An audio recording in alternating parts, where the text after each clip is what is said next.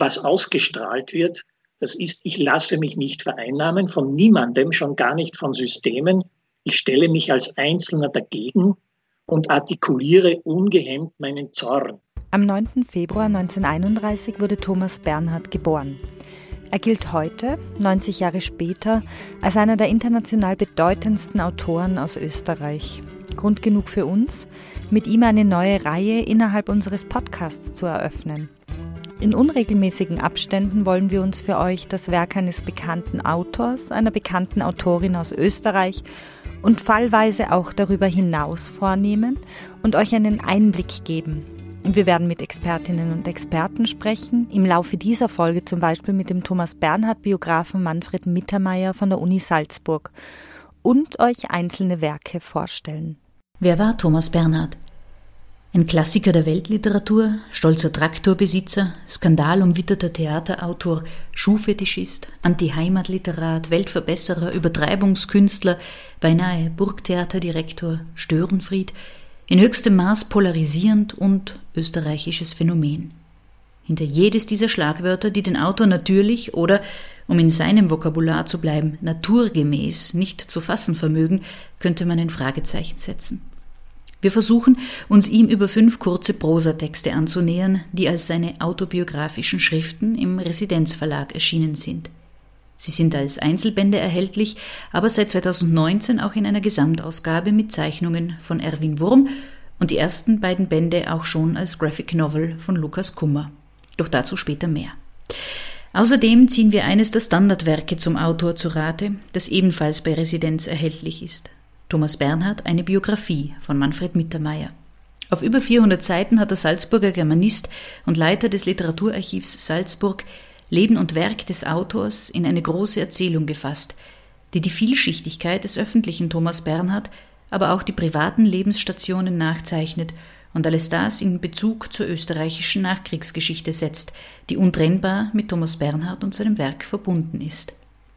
Diese Beziehung gipfelte kurz vor Bernhards Tod in der Uraufführung des Stückes Heldenplatz am 4. November 1988. Der damalige Burgtheaterdirektor Klaus Peimann gab das Stück bei Bernhard in Auftrag, um damit das 100-Jahr-Jubiläum des Theaters zu eröffnen. Gleichzeitig fiel die Inszenierung in das Jahr, in dem des 50. Jahrestags des Anschlusses Österreichs an das Großdeutsche Reich gedacht wurde, und in eine Zeit, in der die Auseinandersetzung über die Rolle Österreichs im Nationalsozialismus durch die Diskussion über die Vergangenheit des 1986 gewählten Bundespräsidenten Kurt Waldheim gerade intensiv geführt wurde.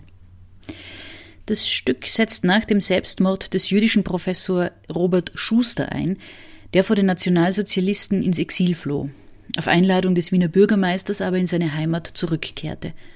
Dort nahm er die österreichische Bevölkerung als nach wie vor antisemitisch und undemokratisch wahr und stürzte sich aus dem Fenster seiner Wohnung am Heldenplatz, eben an dem Ort, an dem Hitler seine erste große Rede in Österreich hielt. War Thomas Bernhards literarische Karriere auch in den Jahrzehnten davor schon von Skandalen geprägt, in diesem Skandal gipfelte sie. Auszüge aus dem Stück, das eigentlich bis zur Uraufführung geheim bleiben sollte, wurden von der Boulevardpresse in tendenziöser Aufmachung veröffentlicht. Und um die vermeintlichen Österreich-Beschimpfungen entzündete sich ein Riesenskandal.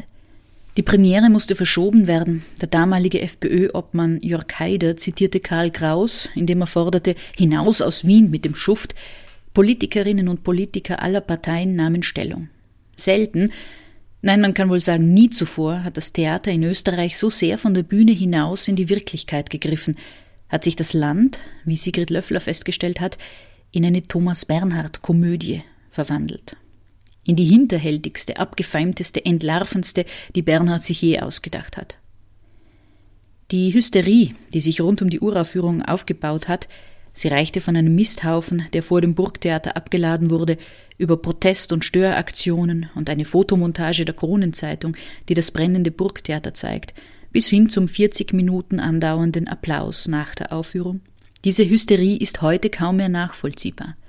Der Text gehört unumstritten zum österreichischen Kanon und wird in Schulen und an Universitäten unterrichtet. Er gilt Manfred Mittermeier zufolge als ein Initialtext für die vielfältige Beschäftigung mit den verdrängten Kapiteln der österreichischen Zeitgeschichte. Heldenplatz war Bernhards letzter und zugleich sein größter Triumph. Aber schauen wir kurz zurück an den Beginn. Thomas Bernhard wurde 1931 in Herlen in den Niederlanden geboren. Seinen Vater lernte er nie kennen, seine Mutter war die Tochter des Schriftstellers Johannes Freumbichler und seiner Lebensgefährtin Anna Bernhard. Bis zu seinem sechsten Lebensjahr wuchs das uneheliche Kind vor allem bei den Großeltern in Wien und später im salzburgischen Seekirchen am Wallersee auf. Als die Mutter und der Stiefvater Emil Fabian nach Traunstein in Oberbayern übersiedelten und den Sohn zu sich nahmen, zogen auch die Eltern in einen nahegelegenen Ort, um ihrem Enkel nahe zu sein. Im fünften und letzten Band der autobiografischen Schriften, aus denen ihr im Folgenden immer wieder kurze Abschnitte hört, schildert Thomas Bernhard seine frühe Kindheit überschattet von der Schande einer unehelichen Geburt, von den Geldsorgen der Familie und dem ständigen Vorwurf der Mutter, du hast mein Leben zerstört, war eine ausgelassene, glückliche Kindheit nicht möglich. Stattdessen war ihm sein Leben, spätestens ab dem Eintritt in die Schule, ein Martyrium. Ich liebte meine Mutter, aber ich war ja kein lieber Sohn. Nichts war einfach mit mir. Alles Komplizierte meinerseits überstieg ihre Kräfte. Ich war grausam. Ich war niederträchtig. Ich war hinterhältig. Ich war, das war das Schlimmste, gefinkelt. Der Gedanke an mich erfüllte mich mit Abscheu. Wenn ich zu Hause an ihre Schulter gelehnt ihr Atmen zu meinem Glück machen könnte, wenn sie ihren Tolstoi liest oder einen anderen von ihr geliebten russischen Roman, dachte ich. Wie verkommen ich bin, ekelhaft, wie ich meine Seele beschmutzt habe, wie ich Mutter und Großvater wieder zutiefst betrogen habe. Du bist, was sie dich nennen, das scheußlichste aller Kinder. Das Zusammenspiel von Fakt und Fiktion wird bei Autobiografien immer, nicht nur bei Thomas Bernhard, hinterfragt. Der sprachlichen Gestaltung seiner Texte merkt man schon an, dass diese Kindheitstragödie, die er schildert, aus Erfahrungen, Erinnerungen und Fantasie gleichermaßen gespeist wird. Der erste Band dieser nachträglich zusammengefassten autobiografischen Schriften ist 1975 erschienen und trägt den Titel Die Ursache, eine Andeutung. Die Handlung setzt 1943 ein und schildert die Schul- und Internatszeit in Salzburg. Salzburg nimmt in dem Buch eine besondere Rolle ein. Als charakteristisch schildert der Autor die Verschmelzung von Nationalsozialismus und Katholizismus, die seine Heimat prägt.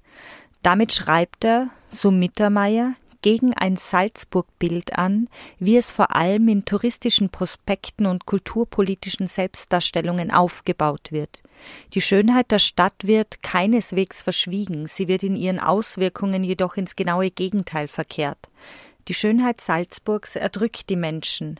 Nicht umsonst ist im Text als Motto eine Zeitungsnotiz vorangestellt, die die Selbstmordstatistik Salzburgs wiedergibt. Salzburg ist eine perfide Fassade, auf welche die Welt ununterbrochen ihre Verlogenheit malt und hinter der das oder der Schöpferische verkümmern und verkommen und absterben muss. Meine Heimatstadt ist in Wirklichkeit eine Todeskrankheit, in welche ihre Bewohner hineingeboren und hineingezogen werden, und gehen sie nicht in dem entscheidenden Zeitpunkt weg, machen sie direkt oder indirekt, früher oder später unter allen diesen entsetzlichen Umständen entweder urplötzlich Selbstmord oder gehen direkt oder indirekt langsam und elendig auf diesem im Grunde durch und durch menschenfeindlichen, architektonisch erzbischöflich stumpfsinnig nationalsozialistisch katholischen Todesboden zugrunde. Die Stadt ist für den, der sie und ihre Bewohner kennt, ein auf der Oberfläche schöner, aber unter dieser Oberfläche tatsächlich fürchterlicher Friedhof der Phantasien und Wünsche.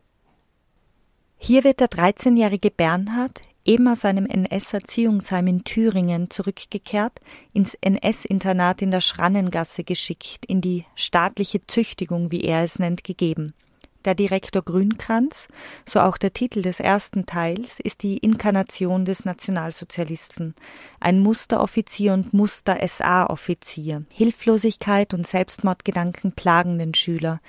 Der Geigenunterricht und überhaupt Musik sind ihm die einzige Fluchtmöglichkeit. Daneben wütet der Krieg. Bomben zerstören die Stadt und viel schlimmer noch willkürlich Menschenleben. Nirgendwo in der deutschen Literatur, so war in einer zeitgenössischen Rezension in der Zeit zu lesen, wurden das Angstklima der brennenden Städte, die Bunkerlethargie und das brutal zufällige Sterben so nachdrücklich und wahrhaftig, so mitleidlos aber auch beschrieben, so Ernst Wendt. Auf dem Weg in die Gstettengasse war ich auf dem Gehsteig vor der Bürgerspitalskirche auf einen weichen Gegenstand getreten, und ich glaubte, es handle sich wie ich auf den Gegenstand schaute, um eine Puppenhand. Auch meine Mitschüler hatten geglaubt, es handelte sich um eine Puppenhand. Aber es war eine von einem Kind abgerissene Kinderhand gewesen. Erst bei dem Anblick der Kinderhand war dieser erste Bombenangriff amerikanischer Flugzeuge auf meine Heimatstadt urplötzlich aus einer den Knaben, der ich gewesen war, in einen Fieberzustand versetzenden Sensation zu einem grauenhaften Eingriff der Gewalt und zur Katastrophe geworden. Der zweite Teil des Textes trägt den Titel Onkel Franz und handelt in der unmittelbaren Nachkriegszeit. Aus dem nationalsozialistischen Schülerheim wurde ein streng katholisches, das Johanneum. Hier besuchte Bernhard nun das Gymnasium und an die Stelle von Grünkranz trat ein Geistlicher als Direktor, Onkel Franz. Im Innern des Internats hatte ich keine auffallenden Veränderungen feststellen können, aber aus dem sogenannten Tagraum, in welchem wir im Nationalsozialismus erzogen worden waren, war jetzt die Kapelle geworden. Anstelle des Vortragspultes, an welchem der Grünkranz vor Kriegsschluss gestanden war und uns Großdeutsch belehrt hatte, war jetzt der Altar, und wo das Hitlerbild an der Wand war, hing jetzt ein großes Kreuz, und anstelle des Klaviers, das von Grünkranz gespielt unsere nationalsozialistischen Lieder, wie Die Fahne hoch oder Es zittern die morschen Knochen begleitet hatte, stand ein Harmonium. Der ganze Raum war nicht einmal ausgemalt worden, dafür fehlte es offensichtlich an Geld, denn wo jetzt das Kreuz hing, war noch der auf der grauen Wandfläche auffallend weiß gebliebene Fleck zu sehen, auf welchem jahrelang das Hitlerbild hing. Während das Buch in Deutschland kurz nach der Auslieferung schon zum Buch des Monats gekürt wurde, sorgte es in Österreich für einen Skandal. Der Salzburger Stadtpfarrer Franz Wesenauer, ab 1945 Direktor des Johanneums, fühlte sich verunglimpft und erstattete Anzeige wegen Verleumdung und Ehrenbeleidigung. Nach einem mehrjährigen Rechtsstreit einigte man sich 1977 schließlich, und Bernhard und sein Verleger Schaffler stimmten einem Vergleich zu. In allen späteren Auflagen wurden die beanstandeten Textpassagen nicht mehr aufgenommen. 1947 brach Bernhard das Gymnasium ab und begann eine Kaufmannslehre im Geschäft von Herrn Bodlacher in der Schatzhauser Feldsiedlung in Salzburg. Daneben nahm er Gesangsunterricht. Von dieser Zeit und von der Entscheidung für die entgegengesetzte Richtung erzählt der zweite Teil seiner Autobiografie der Keller eine Entziehung, 1976 erstmals erschienen. Zwei Möglichkeiten hatte ich gehabt. Das ist mir auch heute noch klar. Die eine, mich umzubringen, wozu mir der Mut fehlte, und oder das Gymnasium zu verlassen, von einem Augenblick auf den anderen. Ich hatte mich nicht umgebracht und war in die Leere. Es ging weiter. Hier im wohl heruntergekommensten Stadtteil Salzburgs lernt der junge Bernhard die von der Gesellschaft Ausgestoßenen kennen, lernt ihre Sprache, eine ganz andere Sprache als die Sprache, die ich von zu Hause oder die ich aus der Stadt kannte, schreibt er, eine deutlichere Sprache. Und er reflektiert das schwierige Verhältnis von Realität und literarischer Wiedergabe, so Manfred Mittermeier.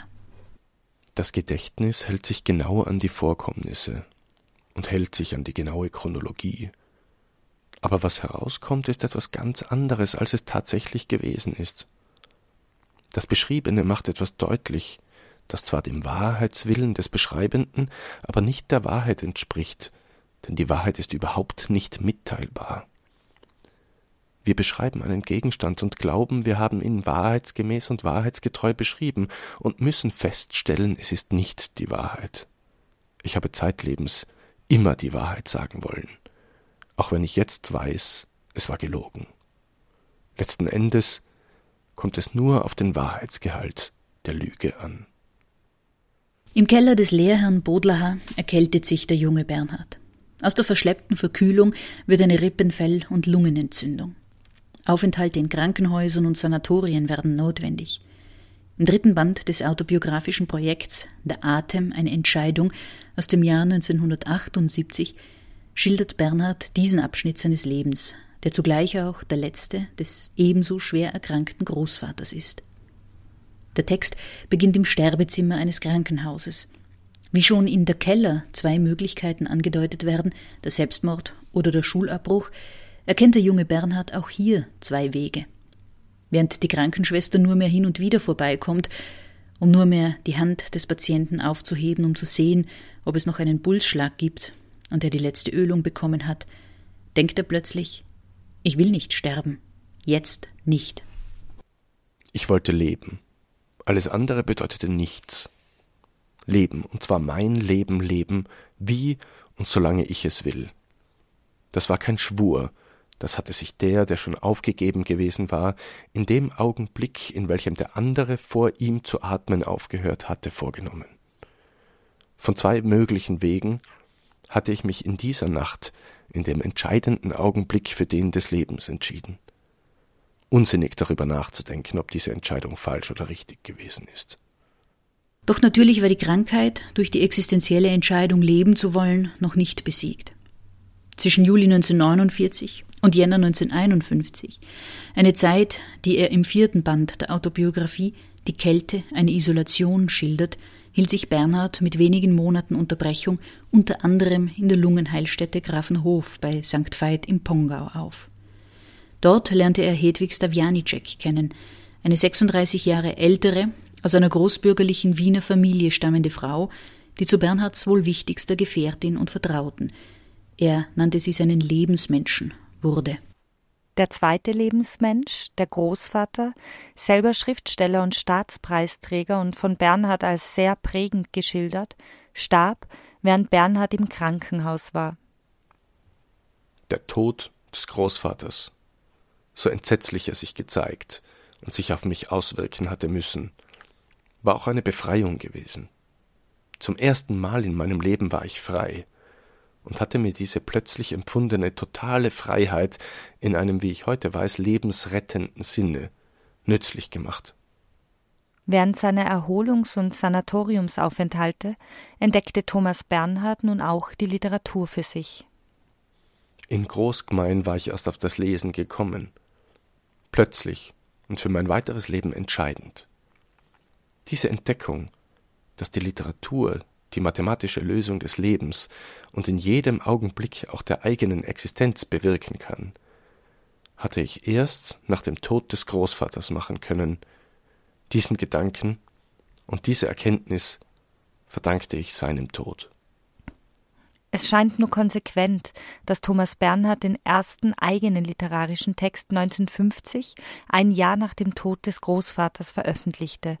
Zwischen 1952 und 1955 war Bernhard als freier Mitarbeiter für das Demokratische Volksblatt, später auch für die Salzburger Nachrichten und die Furche tätig.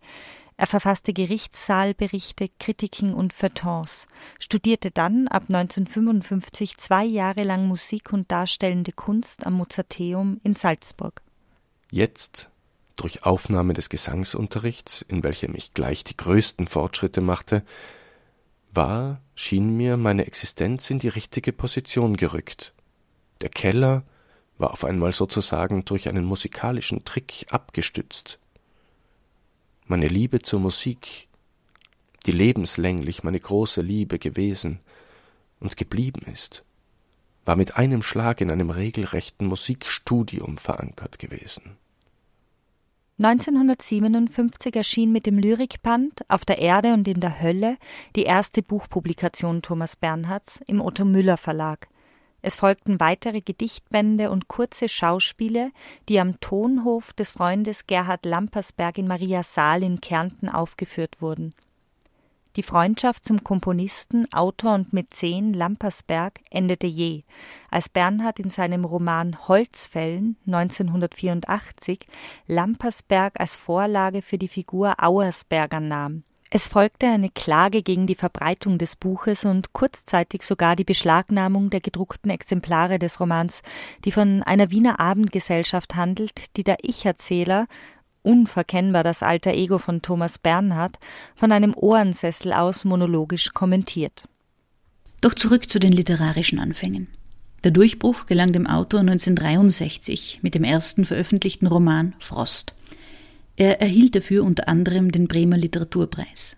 Das Preisgeld ermöglichte ihm die Anzahlung für den Vierkanthof in Obernatal bei Ohlsdorf in Oberösterreich, den er von Karl Ignaz Hennetmeier kaufte. Diesem, der in Bernhards Nachbarschaft lebte, hat der Autor in der Figur des Realitätenhändlers Moritz in der Erzählung Ja ein literarisches Denkmal geschaffen. Herr Nettmeier wiederum führte 1972 ein Jahr lang Tagebuch über seine Nachbarn und baute eine Art Privatarchiv mit Briefen, Dokumenten, Zeitungsartikeln etc. auf. Im Jahr 2000 wurde das bis dahin versiegelte Tagebuch unter dem Titel Ein Jahr mit Thomas Bernhard veröffentlicht. Anfang der 70er Jahre kaufte Bernhard zwei weitere Bauernhäuser von Hennetmeier, die er allesamt im Originalzustand erhielt und renovierte. Bernhard wurde Bauernbundmitglied, besaß einen Traktor, auf dem ein Schild seinen Besitzer auswies, Thomas Bernhard, Bauer zu Natal. Er entwarf Möbel für seine Häuser, die schon zu Lebzeiten museal und kaum bewohnt wirkten, eine Lebensbühne für den Theaterautor. Thomas Bernhard kleidete sich in Loden und stellte sich ein Jagdgewehr in den Kleiderkasten, spazierte stundenlang durch die Landschaft und doch seine Beziehung zum Land und zu dessen Bewohnerinnen und Bewohnern blieb ambivalent. 1967 erschien ein erster Prosaband im Surkamp Verlag, wo von da an fast alle Werke Thomas Bernhards publiziert wurden. Mit dem Verleger Siegfried Unselt verband den Autor eine jahrzehntelange zwischen persönlicher Wertschätzung und kühler Geschäftsbeziehung oszillierende Allianz. Der Briefwechsel zwischen den beiden umfasst an die 870 Seiten. Darin grantelt Bernhard, beschimpft, fordert. Es ist fast ein neuer, großer Bernhard-Roman, schrieb der Falter kurz nach Erscheinen des Briefwechsels. Mit dem Verlagswechsel begann auch eine Zeit großer literarischer Erfolge. Bernhard wurden viele Preise zugesprochen, unter anderem 1968 der österreichische Staatspreis, bei dessen Verleihung es wiederum zu einem Eklat kam. Nachzulesen ist die Rede Bernhards, durch die sich ein Minister derart brüskiert fühlte, dass er den Saal verließ, in dem posthum herausgegebenen Band Meine Preise. Jede dieser Preisverleihungen, war es nun der Grillparzer Preis, der Büchnerpreis, der Anton Wildgans Preis oder andere, wurde zu einem Abenteuer, in das sich der Autor, der sich ständig selbst vorwarf, diese Preise überhaupt anzunehmen und sich damit dem Betrieb zu unterwerfen, stürzte weil die Dotierungen eben doch attraktiv waren. Mit dem 1970 uraufgeführten Stück Ein Fest für Boris gelang ihm der Durchbruch als Theaterautor. Es wurde von Klaus Peimann im Hamburger Schauspielhaus uraufgeführt und begründete die lange und erfolgreiche Zusammenarbeit des Regisseurs mit Bernhard, unter anderem bei den Salzburger Festspielen und eben, wie eingangs erwähnt, zuletzt mit Heldenplatz am Burgtheater. Auch diese Freundschaft hat ein literarisches Denkmal erhalten. Unter dem Titel Klaus Peimann kauft sich eine Hose und geht mit mir essen sind drei Dramolette erschienen, die die Stationen des Regisseurs in meisterhaft übertriebener Form, ironisch und selbstironisch, also eben in der ganz typischen Bernhardschen Form schildern. Übertreibung und Ironie sind also wesentliche Merkmale des literarischen Schreibens von Thomas Bernhard, aber auch zahlreiche andere Stilmittel machen Bernhards Romane unverkennbar.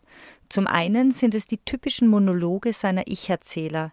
Diese Geistesmenschen, meist sind es Wissenschaftler, fallen im Laufe der Bernhardschen Werke in die sogenannte Suada, eine monologisierende, polemische und kontraintuitive Rede. Es sind oft überspitzt und grotesk dargestellte Alltagssituationen, die die Bernhardschen Erzähler in den Monolog treiben. Auch philosophische Fragen lassen den Erzähler seine Sicht der Dinge in langen Selbstgesprächen referieren. Bernhards Dramen sind häufig mit ähnlichen Konstellationen aufgebaut. Mit ihrem scharfen Verstand greifen Bernhards Geistesmenschen alles das an, was den Österreichern traditionell heilig ist, den Staat etwa, den Bernhard gerne als katholisch-nationalsozialistisch bezeichnet, anerkannte österreichische Institutionen wie das Wiener Burgtheater, aber auch allseits verehrte Künstlerinnen gehören dazu. Über die Jahre seines Schaffens hat sich auch ein typischer Bernhardscher Wortschatz manifestiert, in dem Ausdrücke wie naturgemäß, fortwährend, durchaus, quasi omnipräsent sind. Ein besonderes stilistisches Merkmal von Bernhards Prosa ist jedoch die Übertreibung, das sich hineinsteigern, das sich versteigen in eine fixe Idee. Wir sprechen nun mit einem der profiliertesten Kenner Thomas Bernhards, mit Dr. Manfred Mittermeier. Er ist in Ottensheim in Oberösterreich geboren und studierte Germanistik und Anglistik in Salzburg. Die Schauplätze des Lebens und Werks von Thomas Bernhard sind ihm also schon aus rein biografischen Gründen nicht fremd. Seit den 1980er Jahren ist er als Lehrbeauftragter für neuere deutsche Literatur unter anderem an der Universität Salzburg tätig. Seit 2012 ist er zudem Leiter des damals neu gegründeten Literaturarchivs Salzburg. Im Jahr darauf hat er zusammen mit Ines Schütz die Intendanz der Raurisser Literaturtage übernommen. Er ist also Literaturvermittler und Literaturwissenschaftler, beides gleichermaßen leidenschaftlich. Im Zentrum seiner Forschungsarbeit steht seit der Promotion Thomas Bernhard. Daraus sind viele Vorträge, Aufsätze und Buchpublikationen hervorgegangen. Ich möchte an dieser Stelle nur einige wenige nennen, nämlich die 22-bändige Werkausgabe Bernhards, die im Surkamp Verlag erschienen ist und an der er als Mitherausgeber beteiligt war. Die 2015 erschienene Biografie und das 2018 zusammen mit Martin Huber im Metzler Verlag herausgegebene Bernhard Handbuch. Wir freuen uns sehr, dass Sie heute im Podcast auf Buchfüllung zu Gast sind. Herzlich willkommen. Ich freue mich auch sehr, bei Ihnen zu sein. Wir haben eingangs einige Ihrer Publikationen zu Thomas Bernhard erwähnt. Es gäbe durchaus viele, viele mehr. Woher rührt denn Ihr Interesse für diesen Autor? Ich habe Thomas Bernhard eigentlich erst im Rahmen meines Studiums kennengelernt. Ich habe also sozusagen wenn man so will, zu einem bestimmten biografischen Moment äh, seine Literatur dann ganz kontinuierlich verfolgt und im Verlauf der kommenden Jahre dann das andere nachgelesen. Das erste Buch, das ich wahrgenommen habe, war 1978, das war das zweite Jahr meines Studiums, äh, die Erzählung Ja. Und dieser Text hat mich dann gleich sehr fasziniert. Ich habe wohl Bernhard am Anfang, so wie viele andere Bernhard-Leserinnen und Leser, recht identifikatorisch gelesen. Das heißt, das war so eine Art mhm. Ausdrucksmöglichkeit für Dinge, die man spürt in einer gewissen Phase seines Lebens und seiner persönlichen Befindlichkeit. Und dann kam natürlich so eine Art Zweigeleisigkeit zwischen äh, persönlichem Lesen auf der einen Seite und auf der anderen Seite natürlich auch der wissenschaftlichen Arbeit, der Qualifikationsarbeiten, die man zu leisten hat. Ich habe dann die Diplomarbeit über Bernhard geschrieben, über sein Stück vor dem Ruhestand das 1979 übrigens uraufgeführt worden ist. Und dann kam die Dissertation hinzu. Bernhard war damals noch am Leben, das war Mitte der 80er Jahre und ist aber dann relativ rasch verstorben und es hat sich nach seinem Tod herausgestellt, dass die Forschung, aber auch die Öffentlichkeit nach wie vor und teilweise zunehmend an diesem Autor Interesse hatte. Und da wurde ich dann immer wieder eingeladen, aus Sicht der Germanistik etwas zu Bernhard zu machen. Und dann kam bei mir natürlich vielleicht auch mit dieser wissenschaftlichen Beschäftigung, die mich über viele Jahre lang immer wieder durchaus sehr fasziniert hat, eine andere Lesart. Also Bernhard wurde für, für mich dann nicht mehr die äh, Formulierhilfe für unangenehme persönliche Gefühle, wenn man es ein bisschen ironisch sagen darf, sondern das wurde dann auch sehr stark ein Autor, mit dessen Weltsicht ich mich beschäftigt habe, ein österreichisches Phänomen. Bernhard ist für mich ja nicht nur der Verfasser von Texten, sondern einfach eine Person der österreichischen Öffentlichkeit über viele Jahre, die diese Öffentlichkeit auch mitbestimmt hat, was nicht viele Autoren und Autorinnen können. Das heißt also, die Wirkung Bernhards war mit im Spiel. Und diese sehr differenzierte, wie ich meine, also zumindest sehr heterogene Sicht auf Bernhard hat mich dann in mehr oder minder großer Intensität begleitet. Ich habe ja nicht in allen Jahren meines Lebens immer nur zu Bernhard gearbeitet, sondern da gab es Höhen und Tiefen. Aber die Konjunktur, die Bernhard schon so lang hat, er ist ja schon so lang ein Autor, der die Öffentlichkeit fasziniert und der von vielen Menschen gelesen wird und der nicht zuletzt auch in 50 Sprachen weltweit übersetzt ist. Also diese Konjunktur macht natürlich auch aus einem Bernhard-Experten eine Person, die immer wieder Beiträge zu leisten hat und das auch gerne tut zu dieser Rezeption. Von Thomas Bernhard ist ja überliefert, dass er seinen Prosatext Amras besonders mochte. Haben Sie einen Lieblingstext von ihm? Ja, ich habe mit Begriffen wie Lieblingskomponist oder Lieblingsautor oder Lieblingstext so meine Schwierigkeiten. Das wechselt ja auch. Ich kann vielleicht sagen, welche Bücher mich in dem Moment, da ich sie kennengelernt habe, dann noch besonders interessiert und fasziniert haben. Ich habe schon vor dem Ruhestand genannt, mein Diplomarbeitsthema, das halte ich nach wie vor für sein komplexestes Theaterstück. Das ist vielleicht nicht so typisch, wenn man Bernhard als den Autor der großen scheiternden Künstler und Geistesmenschen sieht. Aber da ist auch ganz viel Politik drin und da ist nicht zuletzt auch ein Element drin, das mich bei Bernhard immer fasziniert hat, nämlich dass er selber sich in dieses komplexe Spiel mit hineinspiegelt. Denn das ist ja ein Stück über einen Nationalsozialisten, der dieser Ideologie noch viele Jahre nach dem Krieg anhängt. Und der spricht aber teilweise wie die anderen ganz anders besetzten Bernhard-Figuren und nicht zuletzt wie der Autor selber. Und als ich das erste Mal die Kälte gelesen habe, also den vierten Band der Autobiografie, da hatte ich das erste Mal wirklich selber das Gefühl, dass mich dieser berühmte Bernhard Sog erfasst hat. Das war das einzige Buch, das ich wirklich in einem Zug durchgelesen habe. Das hat oft natürlich auch zeitliche Hintergründe, nicht unbedingt jetzt, dass man sich so gequält hätte. Aber äh, das Buch, das habe ich nicht aus der Hand legen können, denn diese Kraft der Darstellung eines Krankheitsprozesses und der Befreiung daraus, das habe ich in dieser Stärke einfach noch nie gelesen gehabt. Und äh, wenn man den Bernhard hernehmen möchte, von dem man äh, vielleicht dann auch sagt, der ist der zitierbare Bernhard. Ich glaube, das ist ja auch ein Element der Faszination dieses Autors, dass einfach ganz viele Sätze drinnen stehen, die dann die Bernhard-Fans auch zu zitieren wissen, also die so etwas wie einen Blick auf die Wirklichkeit vermitteln. Äh, da war für mich Verstörung wahrscheinlich das kraftvollste Buch. Das ist ein früher Roman aus dem Jahr 1967 aber das ist ein Buch, das ich nach wie vor gern zur Hand nehme, um dort die, die Weltsicht der Bernhardschen Protagonisten aus dem Mund des ja immerhin wahnsinnig gewordenen Fürsten Saurau äh, wieder kennenzulernen. Dass natürlich Auslöschung so etwas wie die Zusammenfassung aller Bernhardschen Themen über viele Jahre, also das, was man gerne auch sowas wie ein Summum Opus nennt, darstellt, will ich nicht verschweigen. Das ist einfach ein Buch, in das man immer wieder hineinschauen kann und so viele Seiten dieses Autors erleben kann, wie in keinem anderen Buch von Thomas Bernhard. In unserem Beitrag sind wir vor allem auf die fünf autobiografischen Schriften eingegangen. Wie würden Sie denn deren Stellung im Gesamtwerk beschreiben? Wodurch heben Sie sich ab? Stechen Sie überhaupt irgendwie heraus? Die autobiografischen Schriften Bernhards sind in vielfacher Weise so etwas wie ein zentrales Werk. Ich kann es ganz banal sagen, es steht ungefähr in der Mitte der Bernhardschen Schaffensphase, nicht? Das ist rein chronologisch gesehen. Aber es geht bei Bernhard wirklich immer sehr stark um Lebensrecherche, um die Rekonstruktion von abgelaufenen Prozessen, die zu einem bestimmten Resultat in der Gegenwart geführt haben. Das hat er in fiktionalen Texten von Anfang an immer wieder mehr oder minder umkreist. Das ist natürlich in jedem Buch, nicht in jedem Buch gleichermaßen im Mittelpunkt, aber es kommt immer wieder vor bis zuletzt die Ursachenforschung, wie es, glaube ich, im Kalkwerk heißt. Und das ist immer ein recht früher Roman, 1970.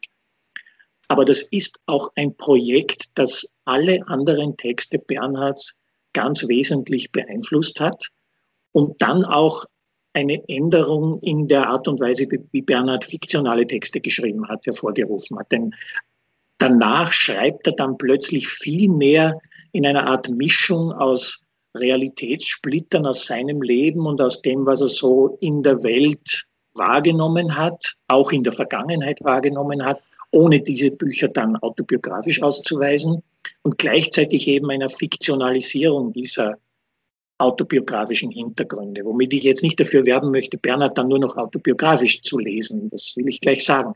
Aber da ist ein ganz wichtiger Aspekt auch der Auseinandersetzung mit sich selbst und der Welt um den Autor herum im Medium der Literatur passiert.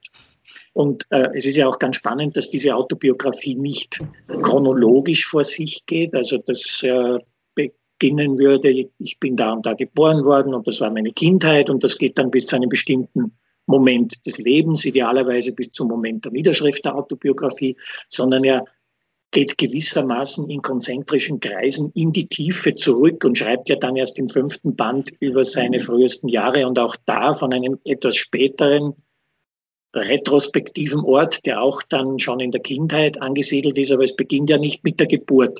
Es ist, als würde so ein, Archäologe in die eigenen Tiefen zurückschürfen und herausfördern, womit er sich vielleicht am Beginn dieser autobiografischen Recherche auch noch gar nicht so beschäftigen konnte, weil das noch zu nahe war oder noch nicht formulierbar war.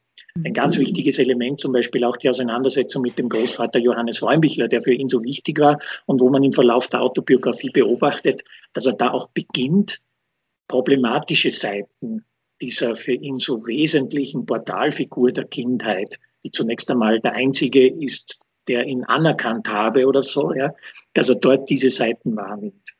Und natürlich darf man nicht vergessen, wenn man so ein bisschen den Kontext dieses fünfbändigen Werks in Bernhards eigener Werkbiografie anschaut, dann gibt's ja vorne und hinten gewissermaßen jeweils einen fiktionalen Text, der ebenfalls biografische Recherche, die Auseinandersetzung mit der Herkunft und den Versuch, sich davon zu lösen, darstellt. Das ist auf der einen Seite Korrektur 1975 nach einem langen, schmerzhaften Schaffensprozess dann herausgebracht, ganz parallel zum ersten Band der Autobiografie Die Ursache. Und am Schluss, wenn man die Werkgeschichte kennt, nämlich die Schaffensgeschichte, steht Auslöschung. Das ist zwar erst 1986 erschienen, aber er hat es ja schon 80, 81 in den wesentlichen Grundzügen geschrieben. Und das heißt, das ist, wenn man so will, ein Abschluss dieser autobiografischen Recherche wieder im fiktionalen Medium. Und dazwischen gibt es ein Buch, das ich übrigens auch sehr gern mag, das man nicht so zentral zu den Bernhardschen, Bernhardschen Bestsellern vielleicht zählen könnte. Das ist Die Billigesser ein Roman oder eine kleine Erzählung eigentlich aus dem Jahr 1980, wo auf fast parodistische Weise auch wieder dieses biografische Projekt, nämlich der Versuch aus vereinzelten Daten, aus vereinzelten Erinnerungen, aus Elementen eines abgelaufenen zeitlichen Prozesses so etwas wie einen zusammenhängenden Ablauf zu rekonstruieren, so dass diese Lebensgeschichte dann einen Sinn hat, eine Kohärenz, eine Logik, die so und nur so zum gegenwärtigen Zeitpunkt geführt haben kann. Das heißt, Bernhard hat sich damit wirklich ganz intensiv auseinandergesetzt. Es ist also nicht zufällig, dass auch viele sagen, diese Autobiografie ist eine ganz zentrale Autobiografie der deutschsprachigen Literatur. Wobei man hinzufügen kann, dass ja in diesen 70er Jahren das autobiografische Schreiben überhaupt ganz stark in der deutschsprachigen Literatur verankert war. Ganz viele haben Autobiografien geschrieben. Das heißt, da gibt es auch wiederum in konzentrischen Kreisen erweitert eine Repräsentativität für vieles andere, was nicht nur mit Bernhard und seiner Biografie zu tun hat. Inwieweit konnten Sie denn die fünf Texte als Quelle für Ihre Biografie verwenden? Es sind ja literarische Texte, wie Sie selber schon äh, ausgeführt haben, die von der Stilisierung leben und wahrscheinlich deshalb auch als Quellen mit Vorsicht zu genießen sind, oder? So ist es. Autobiografie ist immer Stilisierung. Es ist ja nicht zufällig, dass eine der berühmtesten Autobiografien, nämlich die von Goethe, Dichtung und Wahrheit heißt und nicht Wahrheit und Dichtung übrigens, sondern da steht das fiktionale Element sogar im Vordergrund. Und das ist auch bei Thomas Bernhard so. Ich will jetzt nicht den Eindruck erwecken, das ist jetzt alles geflunkert und irgendwie erfunden. Denn wenn man bedenkt, dass ein Autor wie Bernhard eigentlich ohne große Aufzeichnungen, es gibt ja keine jahrelangen Tagebücher und keine Chronologien, die er selber angelegt hätte, trotzdem relativ präzise wiedergibt, was in diesem Leben passiert ist, dann ist schon ein gewisses Bemühen spürbar, dass er ja auch explizit ausdrückt in seiner Autobiografie, zumindest anzudeuten, wie das Ganze gelaufen ist. Für den Biografen ist es auch insofern schwierig, weil bestimmte Phasen aus Bernhards Leben wirklich nur durch seine Erinnerungen zugänglich sind. Das heißt, einzelne Elemente, was irgendwann in der Vergangenheit mal passiert ist, wie auch immer im Detail, wissen wir in erster Linie durch die Autobiografie. Gleichzeitig aber ist mir natürlich immer bewusst gewesen und ich habe versucht, mir das auch bewusst zu halten, dass die Autobiografie natürlich ein Bild wiedergibt, von dem der Autor möchte, dass sein Publikum es wahrnimmt. Und nicht unbedingt das, was ganz ehrlich passiert ist.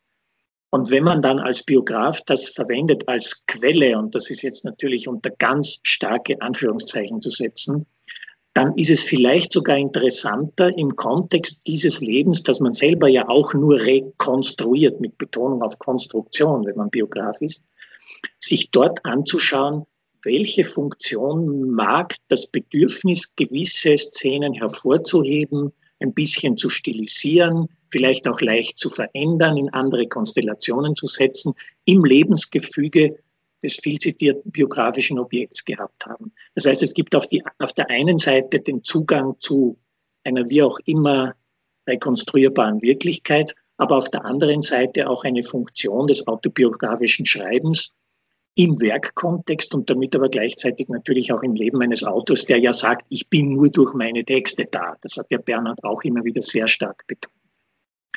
Es gibt ein schönes Beispiel, wo, wo dieses Auseinanderdriften von Wirklichkeit und Stilisierung im literarischen Kontext ganz leicht zu zeigen ist. Es ist etwa der Anfang von Der Keller, vom zweiten Band, wo er über 20 Mal betont, dass er da in, in die entgegengesetzte Richtung gegangen ist, weil er die Schule abgebrochen hätte und dann die Kaufmannslehre in der Scherzhauser Feldsiedlung begonnen hätte, die ihn gerettet hat, wo er das erste Mal so etwas wie Nützlichkeit und Angenommensein verspürt habe.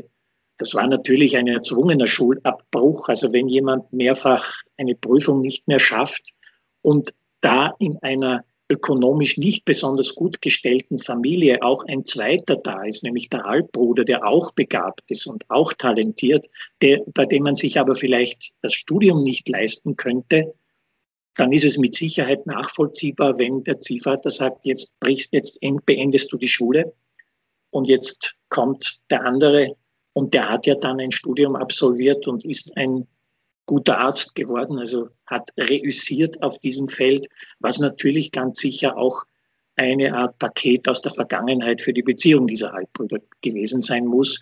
Aber Bernhard stilisiert es natürlich in seiner Autobiografie völlig anders. Welche anderen Quellen standen Ihnen denn zur Verfügung? Gibt es auch noch Material, das Ihnen nicht zugänglich war? Für die Arbeit an der Bernhard-Biografie war natürlich das Thomas Bernhard-Archiv die Hauptquelle. Der Nachlass Thomas Bernhards lag damals in der Villa Stoneborough in Gmunden. Das war ein sehr offenes Haus, wo der Archivleiter Martin Huber, der ja auch einer der Hauptherausgeber der Werkausgabe ist, über viele Jahre die Möglichkeit aufgebaut hat, dass Forscherinnen und Forscher aus aller Welt, und das war wirklich so, ich habe dort einen australischen Bernhard-Forscher kennengelernt, also eine ganze Menge von Menschen aus Übersee haben sich für diesen Autor interessiert. Da konnte ich eben, und das war auch meine Aufgabe im Rahmen eines Forschungsprojekts des Ludwig-Boltzmann-Instituts für Theorie und Geschichte der Biografie, äh, alle Dokumente, die im Bernhard-Archiv aufgehoben waren, zu studieren.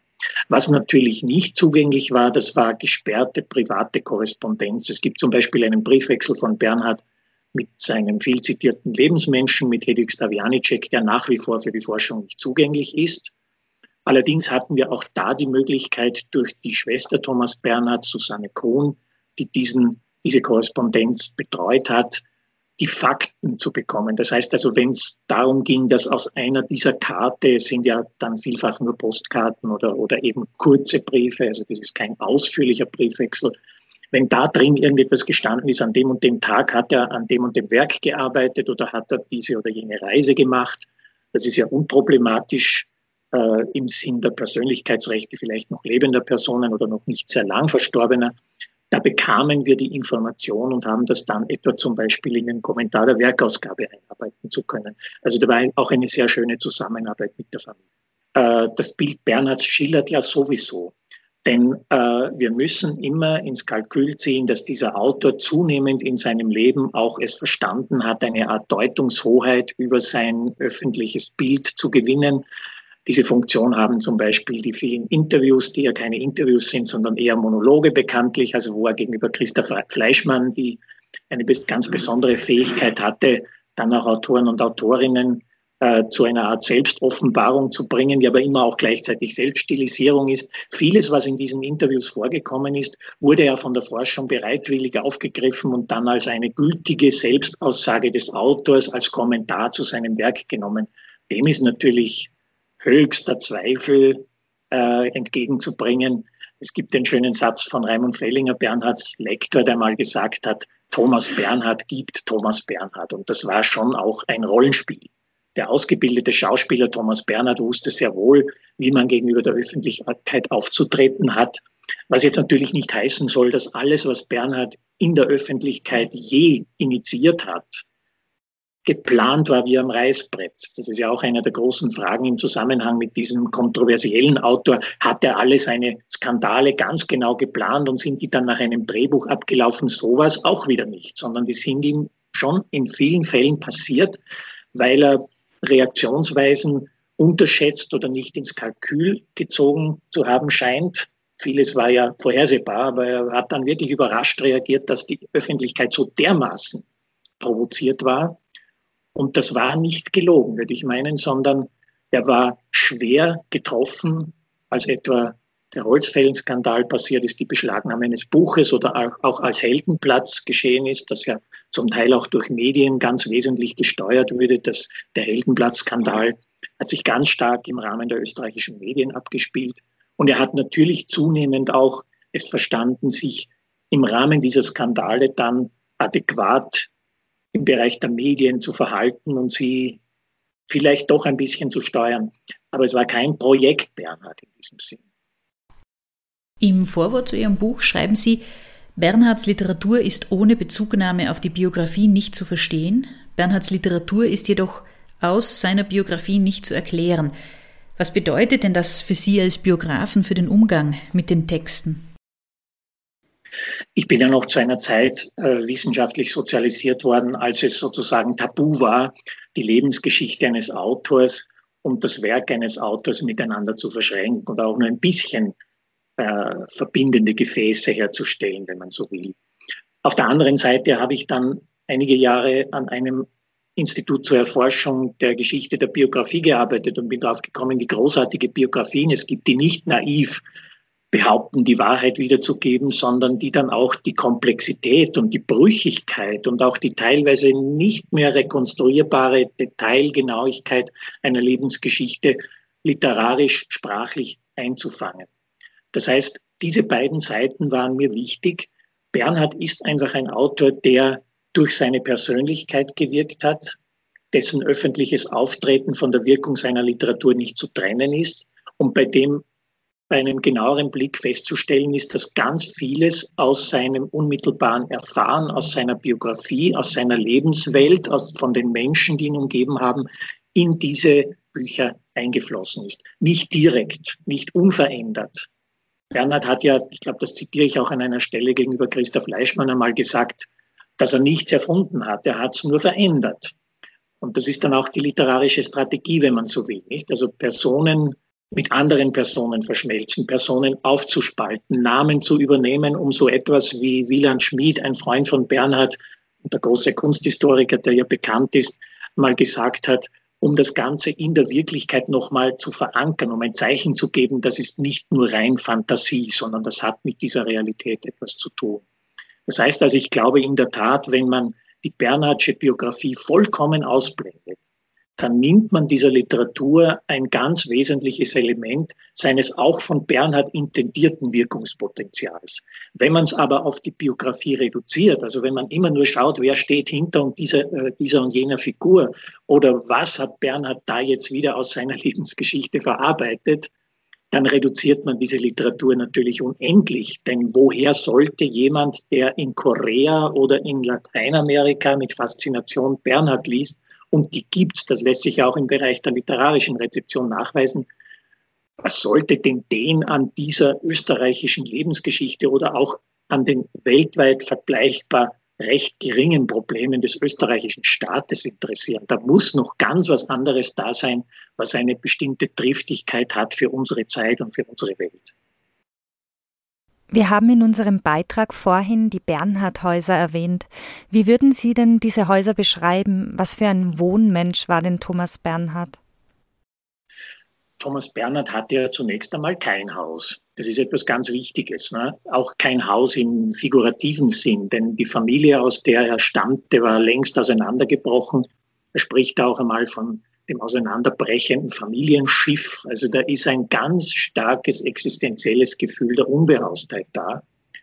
Und 1965 kauft er sich dann unter anderem mit Mitteln seines ersten großen Preises in Ohlsdorf, also in einer Landschaft, die an seine Herkunftsumgebung im nördlichen Salzburg im Flachgau erinnert hat, ein Bauernhaus. Und richtet es instand. Auch das ist wichtig zu sagen, denn das ist kein Bauernhaus, in das er sofort einziehen konnte, sondern das musste er renovieren. Wobei er später dann gesagt hat, dass für ihn auch eine Faszination dieser Renovierungsarbeit darin bestanden habe, dass er dadurch mit der Bevölkerung in Kontakt kommt, also dass er dadurch eine Art Versuch des sich Integrierens, des Einwurzelns begonnen hat, das natürlich bei einer Persönlichkeit wie bei ihm nie endgültig funktionieren konnte. Aber das hatte ganz viele Implikationen, dieses Haus eben instand zu richten. Überhaupt ist das Renovieren, das Weiterbehandeln von Gegenständen oder Sachverhalten aus der Vergangenheit, die von der Vernichtung, von der Auflösung bedroht sind, schon auch ein Element, das in seiner Literatur zu finden ist. Also insofern kann man das alles auch ein bisschen als Zeichen nehmen. Er hat dann zwei weitere Liegenschaften erworben, ein kleineres Bergbauernhäuschen äh, in der Nähe von Gmunden, die sogenannte Krucka, auf einem Berg, auf einem Hügel, ja, Berg gelegen, wo man sich auch dann schön zurückziehen kann. Und später dann noch das sogenannte Hansbeuen in der Nähe von Ottnang, wo ja dann auch der große abschließende Roman Auslöschung spielt in Wolfseck. Das hat früher eine Bergarbeiterfamilie gehört. Man könnte auch darin so etwas wie eine Symbolik sehen, dass eben da gewisse Bevölkerungsschichten auf der einen Seite die ländliche, bäuerliche Bevölkerung, auf der anderen Seite auch wieder nicht jetzt die Führungsschicht dieses Landes, sondern eine Arbeiterschicht, die Bernhard auch immer wieder durchaus mit Sympathie beschrieben hat, äh, in Bernhards eigenen Besitzbereich hineingeflossen ist. Also er hat sich da gewissermaßen angeschlossen. Aber es war sicher auch eine große Möglichkeit, sich zurückzuziehen, dort kreativ zu sein. Er hat ja zum Beispiel Eltenplatz genau dort geschrieben und auch andere Texte. Aber was dann ganz wichtig war, so wie in seiner Literatur, das war auch hier wieder das Element der Stilisierung. Denn er hat das Ganze ja dann nicht als Bauernhaus im klassischen, traditionellen Sinn eingerichtet. Er hat zwar schon auch einen funktionierenden kleinen Stall installiert, ironisch dazu gesagt, für den Fall, dass er irgendwann mal als Autor nicht mehr Erfolg haben sollte, würde er Landwirt. Und es gibt auch die berühmten Fotos von seinem Traktor, wo Thomas Bernhard Landwirt draufsteht. Auch eine Prose, wenn man so will, auch eine Selbstinszenierung. Aber was dann noch dazu kam, er hat diese Gebäude, wo er ja Raum für Raum fortschreitend immer mehr renoviert hat. Das ist nicht in einem großen Akt passiert, sondern Schritt für Schritt dann ausgestattet unter Mithilfe lokaler Handwerker, genau nach seinen ästhetischen Vorstellungen, die so ein bisschen an die Wohnräume von österreichischen Landadeligen erinnern mögen. Etwas Josephinisches ist für mich auch dabei. Josef II. hängt übrigens auch als Porträt in seinem Bauernhaus in Ohlsdorf. Der war für ihn mit seinem aufgeklärten Absolutismus offensichtlich auch eine positive Referenzfigur. Und man hatte dann immer das Gefühl, das haben viele Besucher auch gesagt, das ist schon fast wie ein Museum eingerichtet, als wäre das nicht unbedingt jetzt eine Wohnumgebung, in der das Leben pulsiert. Er hat zum Beispiel in Ohlsdorf ja eine riesige Küche, als wäre das ein großes Restaurant eingerichtet und hat dort aber nur sehr wenig gekocht und zubereitet. Ne? Also da ist auch sehr viel Inszenierung mit dabei. Wenn man so will, diese Häuser sind auch Theaterbühnen, aber nicht zuletzt auch gleichzeitig so etwas wie eine Veräußerlichung des Charakters, der dort gewohnt hat. Ich glaube schon, dass das auch nicht zuletzt darum einer der spannendsten Dichterräume ist, die man besuchen sollte, wenn man sich mit der Persönlichkeit, die dort gewohnt hat, beschäftigen möchte, weil da die Persönlichkeit Architektur und wie man heute sagen würde, Innenarchitektur Interior Design gewissermaßen geworden ist. In dem kurzen biografischen Abriss, den wir eingangs zu geben versucht haben, tauchen viele Männer auf, die für Bernhard wichtig waren. Über einige haben wir auch schon im Gespräch äh, kurz geredet. Äh, vom Großvater Johannes Freumbichler über den Nachbarn Karl Ignaz Hennetmeier, den früheren Mäzen Gerhard Lampersberg bis hin zum Regisseur Klaus Beimann und den Verlegern Siegfried Unselt und Wolfgang Schaffler. Zu nennen wären da sicher noch einige andere. Aber da fällt schon auf, dass neben Hedwig Stavianicek wenige Frauen in Bernhards Leben eine wichtige Rolle spielten. Kann man das so sagen oder täuscht dieser Eindruck? Ich glaube, das muss man differenzieren. Denn äh, wenn Sie einen Theatermacher, einen Verleger oder zwei Verleger nennen, also Menschen im Bereich des Kulturmanagements, Mächtige dieses Betriebs, dann spiegelt das einfach die Situation dieser Zeit wieder. Sie finden einfach wenige Regisseurinnen und Theaterdirektorinnen, wenn überhaupt, in dieser Zeit.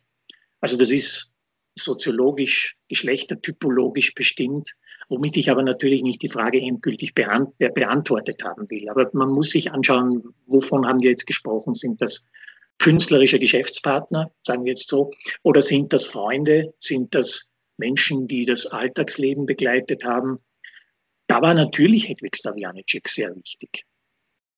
Es wäre falsch zu sagen, dass Bernhard jetzt einen großen äh, weiblichen Bekanntenkreis gehabt hätte, der dann der Öffentlichkeit gegenüber genauso große Bedeutung gehabt hätte wie die bekannten Namen, die, die Sie zitiert haben. Es gab durchaus eine ganze Reihe von Frauen in Bernhards Umfeld, mit denen er auch befreundet war, wenn auch nicht im Sinn einer Lebenspartnerschaft oder eines Zusammenlebens.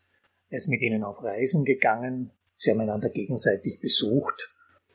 Und das waren Personen wie etwa die Pianistin Ingrid Bühlau, die aus Mozarteumszeiten kannte und die in Hamburg zu Hause war, oder Christa Altenburg, deren Familie Bernhard mit großem Interesse und auch mit Sympathie beobachtet hat, also eine Mutter mit Kindern in einer Lebensform, die er selber ganz sicher nie haben wollte.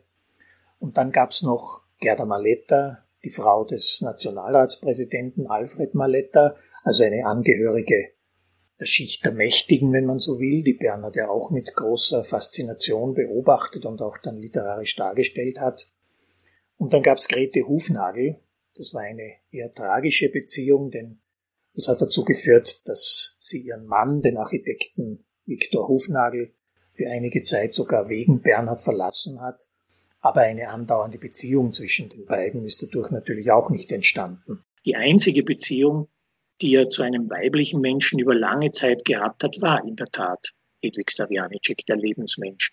Es gibt aber in einer gestrichenen Passage aus der Autobiografie ohnehin den schönen Satz, wir brauchen unbedingt einen weiblichen Menschen. Also dieses, diese Exklusivität, diese Singularität, die ja auch in Bernhards Werken oft angesprochen wird, aber gerade auch auf den einen einzigen Menschen, den viele seiner Protagonisten eben nicht finden, nachdem sie verzweifelt suchen und den sie dann vielleicht auch quälen, wenn sie einen gefunden haben, der nicht ideal passt, äh, die lässt sich auf diese Beziehungsstruktur dann übertragen. Nur Hedwig Stavianicek war 37 Jahre älter. Das heißt, das ist ganz sicher auch nicht die Konstellation einer gleichaltrigen heterosexuellen Beziehung, sondern das ist, wenn dann eher eine mütterliche Beziehung. Ein Mensch, der Bernhard auch ökonomisch massiv unterstützt hat, aber nicht nur, sondern auch mental, bei dem man sich einfach sicher sein konnte, der bleibt an meiner Seite, der lässt mich nicht im Stich, auf den oder die in diesem Fall kann ich mich verlassen. Eine Beobachtung ist natürlich richtig. Äh, Bernhards Hauptfiguren in seiner Literatur sind in der Mehrzahl männlich. Und es ist auch eine männliche Sicht auf die Welt, wenn man so will, auch durchaus in einer problematischen Tradition, die da zitiert wird, was jetzt Geschlechterstereotypen betrifft. Äh, gerade die frühen Figuren Bernhards, aber auch noch Bruce Conn im Theatermacher, haben sehr misogyne Züge und zitieren fast eins zu eins einen Otto Weininger mit seinem Geschlecht und Charakter, den Bernhards Großvater übrigens auch sehr gern gelesen hat. Also da wird auch eine ziemlich verhängnisvolle Art und Weise, Männer und Frauen zu beschreiben, die in unserer abendländischen Tradition stark verankert ist, die aber bei Bernhard, und das wird dann auch wieder sehr komplex, durchaus auch demontiert wird. Also Bernhard ist nicht jemand, der identifikatorisch alle diese Gedanken wiedergibt. Wir befassen uns im Podcast zumeist mit Gegenwartsliteratur und wollen versuchen, hierhin eine Brücke zu schlagen. Welche literarischen Antworten auf Bernhard gibt es denn hier in der österreichischen Gegenwartsliteratur?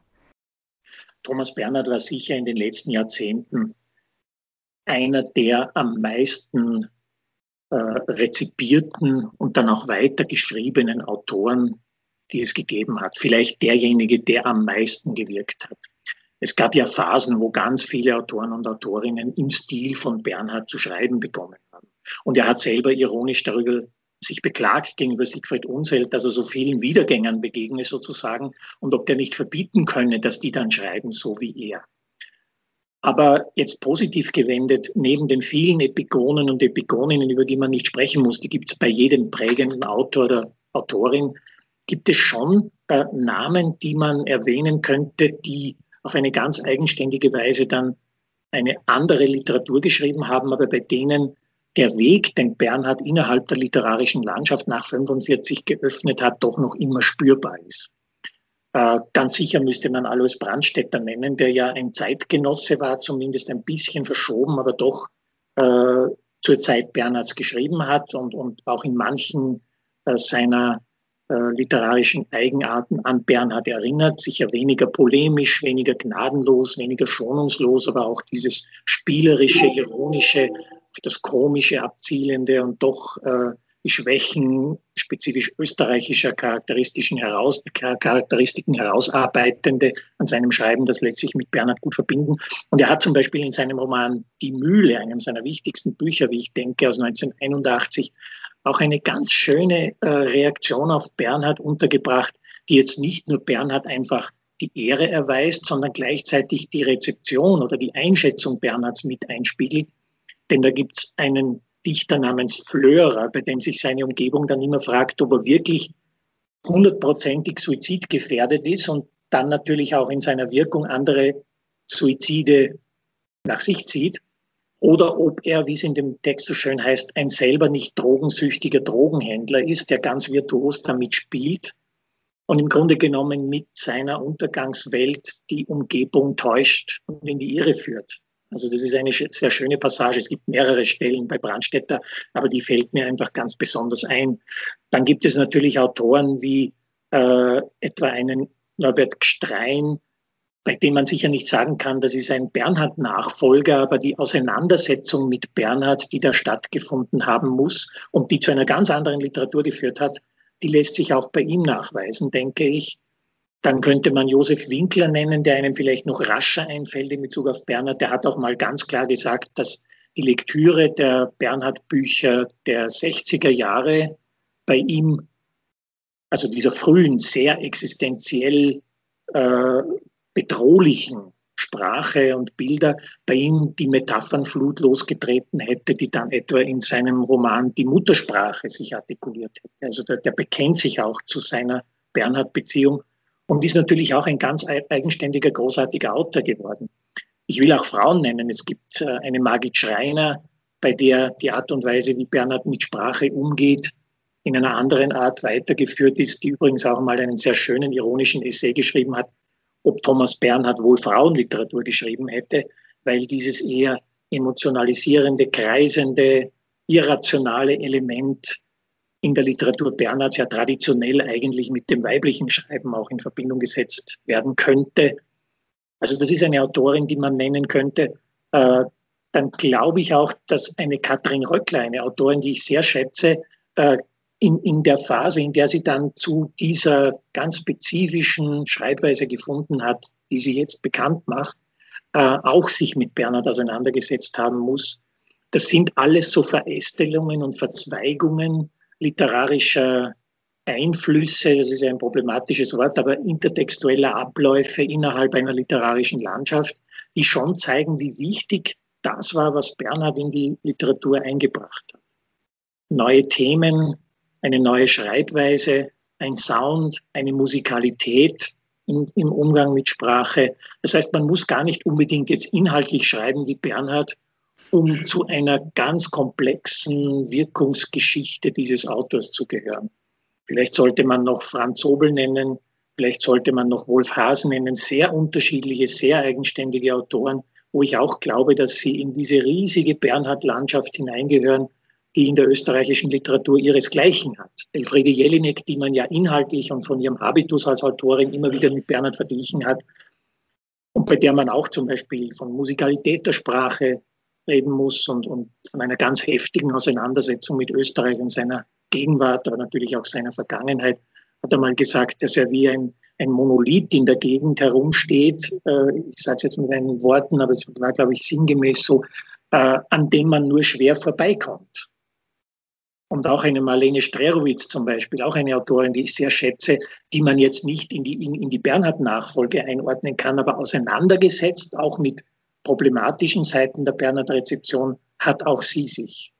Und ihre unglaublich schonungslose, unnachsichtige Haltung gegenüber Phänomenen in der Gegenwart, die sie stören, gehört rein von der literarischen Haltung her in eine Art Bernhard-Nachfolge, denke ich, ohne sie jetzt in ihrer Eigenständigkeit reduzieren zu wollen. Sie haben Bernhard ja vorhin als ein österreichisches Phänomen bezeichnet. Das Interesse an seinem Werk, auch das ist äh, in Ihren Antworten schon äh, durchgeklungen, reicht aber weit über Österreich hinaus. Wo wird denn besonders viel Bernhard gelesen und wo wird außerhalb Österreichs denn viel zu ihm geforscht? Bernhard hat schon seit seines Lebens einen bestimmten Bereich der speziell europäischen Kulturwelt gefunden, wo man ihn besonders gerne gelesen hat, wo man ihn offensichtlich sehr gut verstanden hat. Das war vor allem der romanischsprachige Raum. Das war Spanien, Portugal, Frankreich ganz speziell, was vielleicht nicht so sehr viel mit der Sprache zu tun hat, sondern mit den kulturellen Zusammenhängen, mit der Vergangenheit. Wenn man Länder hernimmt wie Frankreich, wo eine Art philosophierendes oder philosophisches Schreiben eine ganz andere Tradition hat als hier bei uns, dann passt er sehr gut hinein. Dass er selber gern französische Autoren gelesen hat und auch seine Hochschätzung durch bestimmte Verweise in seinem Werk belegt hat, das kann man nur hinzufügen. Also da gibt es eine gewisse Affinität. Spanien, Portugal, das sind Länder, die auch Bernhard selber übrigens interessiert haben, wo auch eine sehr katholische, undemokratische, eher autoritäre Vergangenheit bis in die Gegenwart ihre Spuren hinterlassen hat. Und dass man dort diese heftige Auseinandersetzung Bernhards mit das Individuum unterdrückenden, sage ich jetzt mal, eher autoritären Denk- und Lebensstrukturen, wie wir sie in Österreich haben und auch der Wirkungsweise des Katholizismus in diesem Land, also einer religiösen Tradition, äh, dass das in dieses Land gut hineinpasst äh, lässt sich, glaube ich, ganz gut begründen. Es hat auch ein renommierter spanischer Literaturexperte zu Bernhards Tod geschrieben, da sei der wichtigste Autor des spanischen Realismus gestorben. Und diese fast ironische Bemerkung zeigt, dass man ihn da eingemeinden kann in eine bestimmte Tradition. Weniger erfolgreich war Bernhard in der angloamerikanischen Welt, wie man sagen muss. Dort wird allerdings sehr viel geforscht. Das heißt, im akademischen Bereich ist das Interesse an Bernhard sehr groß. Auch im Bereich der Intellektuellen, der Autoren und Autorinnen übrigens. Susan Sonntag hat ihn sehr geschätzt. Es gibt Reaktionen bei bekannten Schriftstellern wie William Gaddis zum Beispiel, einem amerikanischen Romanautor, der in seinem letzten Buch Das mechanische Klavier hieß das auf Deutsch, eine ganz komplizierte, aber sehr spannende Reaktion auf Bernhard niedergeschrieben hat. Und es gibt natürlich Reaktionen auf Bernhard in ganz fernen Ländern, die dann manchmal eher vereinzelt sind. Wir haben einen Regisseur aus Argentinien kennengelernt, der in Brasilien gearbeitet hat und fasziniert Bernhard inszeniert hat. Die erste Thomas Bernhard Gesellschaft weltweit wurde nicht in Österreich gegründet, sondern in Südkorea, weil eine Studentin die dort als Professorin lehrt mittlerweile, die in Wien bei Wendelin Schmidt-Dengler studiert hat, einfach ihre Bernhard-Faszination in ihr Land mitgenommen hat. Und es sind dort auch Publikationen erschienen. Es gibt ganz viele Übersetzungen. Es gibt Aufführungen von Bernhard-Stücken, zum Beispiel die Macht der Gewohnheit in China, wo es dann wiederum spannend ist, wie die Theatertradition dieses Kulturraums mit der ästhetischen Konzeption Bernhards auch in Konflikt gerät in der konkreten Arbeit an der Aufführung. Also da gibt es die unterschiedlichsten Mischphänomene. Auf jeden Fall ist es ein Autor, der weit über Österreich hinaus auch wahrgenommen wird in einzelnen Elementen und vielleicht auch in seinem Habitus als kompromissloser Autor, der sich einfach ohne Rücksicht auf irgendwas mit dem Staat im Gegensatz bringt, was zumindest der Pose Bernhards in Österreich stark entsprochen hat. Lebensgeschichtlich ist auch dieses Bild ein bisschen zu relativieren das sei hinzugesagt. Am Ende Ihres Vorworts deuten Sie einige Antworten auf die Frage an, was so viele Menschen bis heute für Thomas Bernhard begeistert. Eine abschließende Antwort ist natürlich nicht möglich. Leserinteressen sind ja immer individuell, aber was glauben Sie, sind mögliche Gründe für diese Faszination?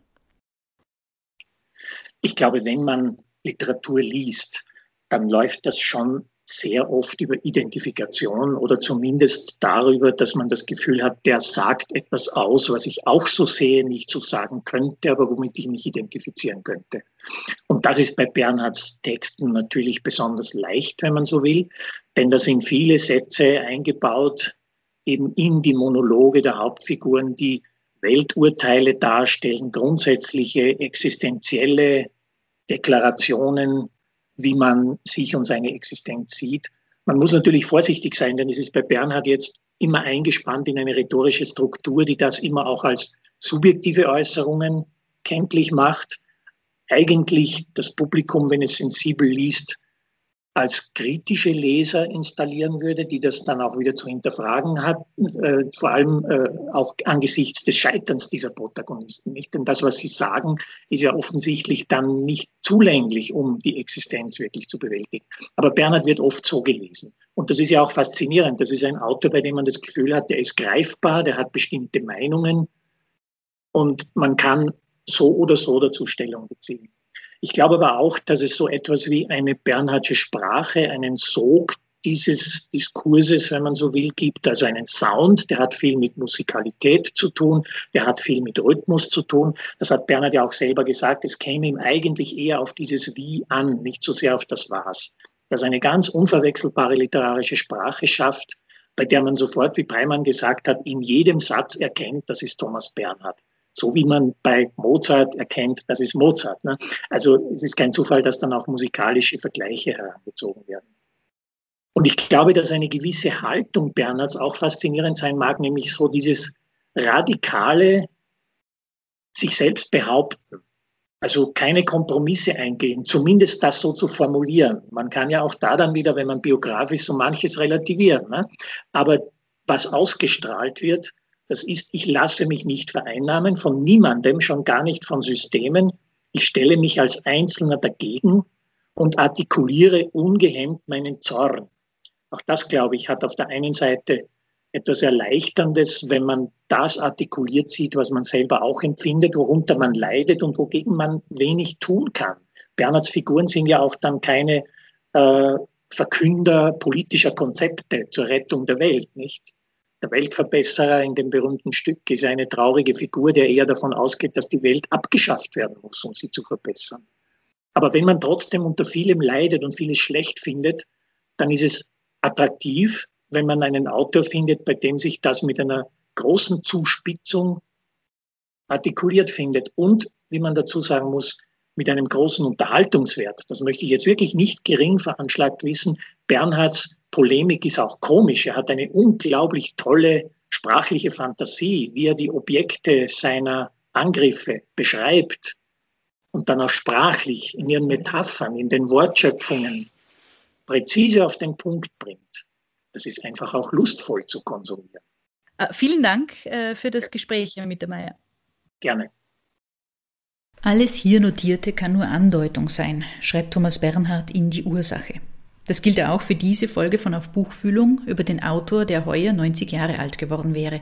Wir hoffen, dass wir euch einige aufschlussreiche Einblicke in sein Leben und Werk geben konnten und wir hoffen vor allem, dass ihr Lust auf die Lektüre seiner Texte gekriegt habt.